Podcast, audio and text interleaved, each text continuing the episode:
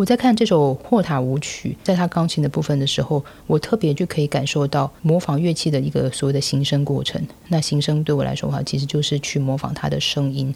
西班牙的音乐，很多时候我们会想到的，应该是弗朗明哥舞曲，所伴随着乐器，有时候有可能是吉他、相伴或是铃鼓。所以在这样子所谓的节奏性的乐器，我觉得在钢琴部分也是被在他的精神当中也是被表达的非常的。清楚，甚至于说，我有时候觉得，当我们要去模仿乐器的这些过程，其实是延伸我们在心里面所有的这些声音，就带领技巧一种方式。所以，当肌肉要去达成一些音乐的执行的时候，我们能够预先先从这些记忆当中去预备我们的手指的独立性，去完成可能像吉他或者是响板或者是铃鼓的声音。如果说到这个曲子的钢琴部分的技巧，如果有任何可以拿来讨论的话，我觉得应该就是两只手经常处于交错的部分。那通常在这些所谓的音程跟音程，就是左右手在弹奏的时候，就是很近的时候，我通常会在谱上会写一个互让。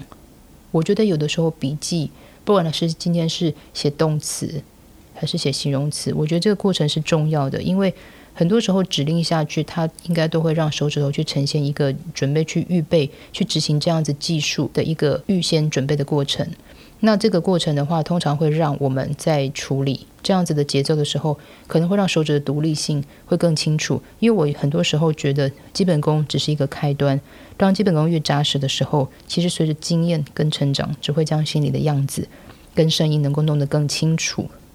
我记得小时候，每个人其实除了自己的主修之外，可能会有一些机会去学习到其他的副修的乐器。我曾经在一个时期有短暂的去接触过打击乐器，我印象最深刻的就是在跟老师去学习打响板，或者是初学的时候，用大拇指在铃鼓突出的表面上面画半圆呈现的那些震动，或者是被教导用手掌跟手指交错在给予节奏上强弱的层次。我觉得这样子的声音跟印象其实都很牢的记在我的心里面。所以当我在面对 Hota 的这个前奏的时候，我现在如果说把我的手指头放在桌面上去呈现这样子的一个节奏的时候，我觉得那时候在打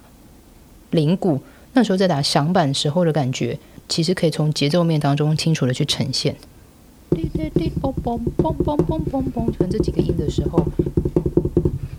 那当然，因为很多时候这个部分所伴随的其实是一个下面是一个同音的部分。那很多时候同音，当然我们就是用大拇指就固定在一个音，所以变成是说大拇指它其实就是一个轴心。所以在这样的时候，我们在打它的时候，它的那个动作其实会变得是更明显。所以在声音上面，当然就会出现这样的层次感。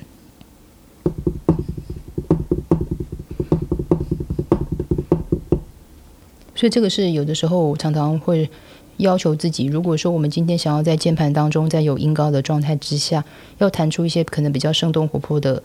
呃节奏的时候，有的时候或许可以感受一下我们的触键有没有这么扎实，有没有这么多生命力的时候，或许可以借由着桌面，或者可能一些木头，你觉得可以感受得到这些声音的时候，去感受那个触键本身，光就节奏当中可以展现出来那种灵活度跟生命力，我觉得或许可以对应到所有节奏上面都非常清楚的乐曲。